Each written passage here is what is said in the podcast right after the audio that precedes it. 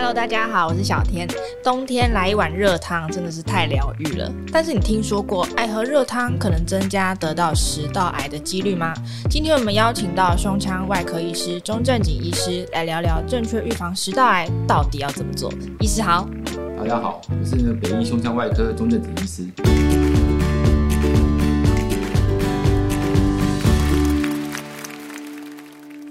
医师想要请问一下，我们一般听到胸腔外科，通常会直觉反应应该是跟肺部疾病有关系，想不到食道癌也是找胸腔外科吗？嗯，食道癌因为它也会在胸腔，嗯，所以在台湾的话，大概还是胸腔外科在手术这样子。哦，不过在其他国家，像日本啊，他们主要是消化外科。嗯，对，所以是各种食道的问题都可以找胸腔外科吗？大概就是需要手术的部分，就会找胸腔外科。哦那有些像是可能内科的疾病，可能像常见的，比方说肝硬化造成食道的静脉曲张，嗯，哦，那可能比较像是消化内科，因为它可能就不是手术可以做治疗的方面这样子。如果是需要外科来做手术，那就是搞胸腔外科。了解。那如果今天我就是觉得食道有点卡卡的，那我第一个到底要先挂哪一科才对啊？可以先看消化内科啦，就是肠胃内科这样子，嗯，因为它很多原因可能就食道会有一些可能的问题，嗯，常见就是可能胃食道逆流啦。所以他们一般可能会做个胃镜，然后胃镜的检查，看看说食道是不是有什么问题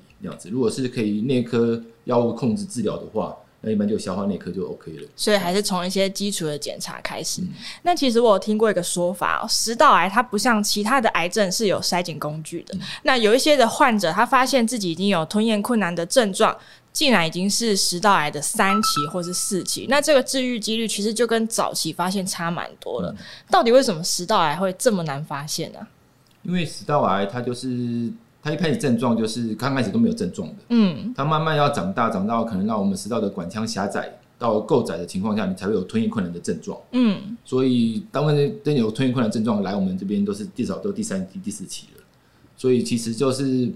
蛮难去筛检的。真的要筛检的是要做胃镜。那胃镜就是一般的健检来发现这样子，像日本他们就是胃癌因为蛮多的，他们喜欢吃一些可能腌制食品啊那些的，所以他们就日本就蛮常在做胃镜，就会发现很多早期的食道癌。嗯，那台湾是最近慢慢也健康意识也比较大家比较注重健康了，所以说会做一些健检，所以做无痛的胃镜啊、大肠镜啊，也慢慢会早期发现一些早期的食道癌。那除了这个吞咽困难之外，还有没有其他的症状啊？通常你吞咽困难之后，有的时候的东西慢慢吃不下，一开始是干的东西吃不下，嗯，慢慢的可能一些饭啊吃不下之后，慢慢一些比较软质的也吃不太下，慢慢变流质也吃不下，所以它就会体重减轻。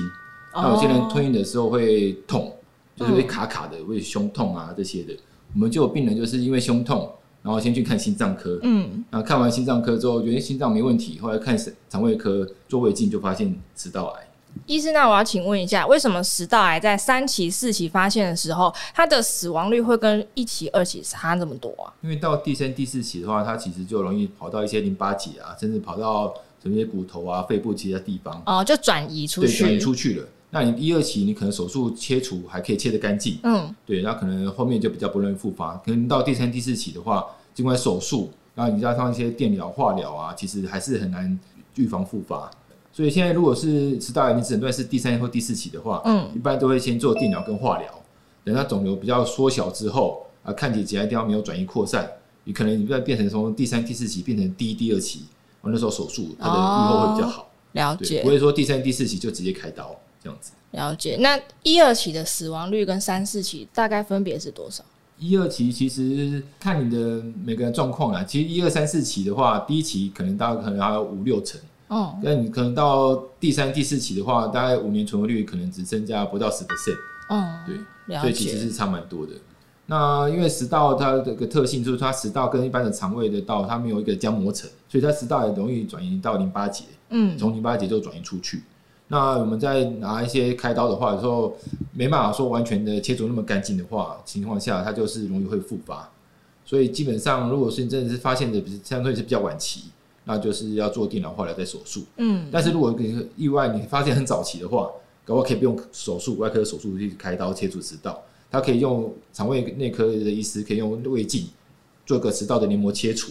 可以保留食道这样子。所以早期发现还是最重要。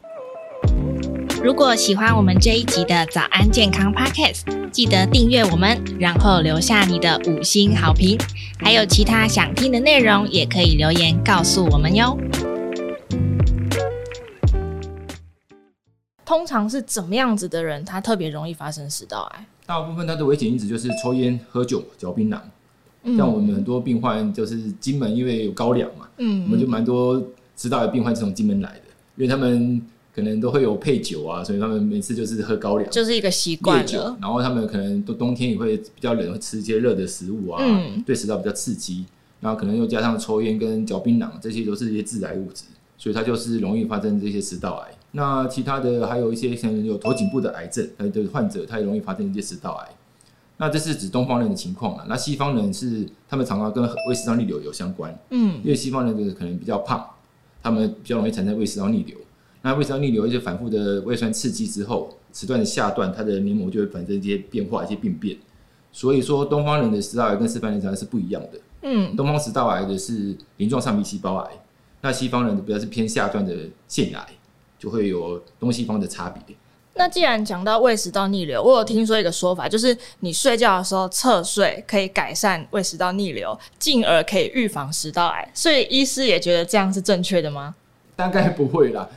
它只是胃食道逆流会产生一些症状，比如说你躺着平躺，它就是容易逆流到回来，可能容易会呛到，嗯，会反正一些产生一些慢性的咳嗽啊这样子。但它逆流要逆流那么高才会这些咳嗽症状嘛，但是你只要有轻微逆流，它可能就会产生下段的一些食道癌。嗯，所以其实说，你说躺高一点点，会对于食道癌的预防，大概现在还没有证据可以显示是这样子。其实从日常避开刚刚医师讲到的这些呃危险因子，还是比较重要的。对啊，就是像可能一些饮食啊，像当然是烟酒槟榔，当然是尽量不要。嗯，那一些腌制的食物也比较不要。那有些其他的，比方说像我们有时候会有些人，因为可能因为自杀或误食到盐酸啊，一些腐蚀性的伤害。它可能会产生一些食道的一些病变，那还有一种疾病叫做食道的迟缓不能，它也是容易产生一些食道癌的机会会上升，就对了。那其实我看一个统计，台湾每年死于食道癌的有将近两千个人。对，它虽然食道癌在台湾发生率大概前十大癌症之后大概是排第五或第六名，嗯，所以其实发生率算是还蛮高的。像比较有名的就是严凯泰。我记得之前新闻出来的时候，很多媒体都会下说，喝热汤超过这个温度就是很危险，所以大家那时候好像都喝热汤有点怕怕的。就是其实热因为比较高温也是一个刺激啦，其实你对食道一直一直是慢性刺激，像烈酒或者是一些化学物质啊，或者是像温度比较高温啊，那些都是对食道的刺激。那像大陆其实食道癌的发生率也蛮高的，嗯，那他们就是冬天都喜欢吃锅嘛。我们大家就喜欢吃火锅，然后他们可能吃锅又配一些酒啊、烈酒啊之类的，所以食道癌的双重刺激，对，发生发生机会就会上升。那至于说为什么男生会比较容易发生食道癌，因为男性可能大概就比较容易会抽烟，嗯，然后喝酒也喝的比较烈啊，烈酒这样喝的比较多，所以其实还是跟你的习惯有关系。而且现在好像也有年轻化的趋势，的确是，现在所有的癌症几乎都有年轻化的趋势。也是跟我们的生活习惯其实蛮大的影响吧。嗯，对啊，主要是饮食习惯啊，嗯、包括一些我们现在一些精致的饮食啊，当然现在的可能一些致癌的物质啊，包括你吃的东西，可能有些食品添加物，嗯，可能都容易产生一些癌的一些病变，可能食道癌或消化系统的癌，可能胃癌啊、大肠癌这些都会机会就上升这样子。所以其实最好的预防方式就是改掉这些不良的习惯，嗯、那还有就是定期的检查，嗯，是做胃镜的检查。对，当然你要早期发现食道的部分，大概就是要做胃镜。嗯，食道啊、胃啊，就是做胃镜可以比较可以早期发现这样子。了解，所以定期的健检，早发现、早治疗，养成好的习惯，就可以预防癌症哦。今天谢谢医师接受我们的访问，感谢医师。谢谢。那节目我们就下次再见喽，拜拜。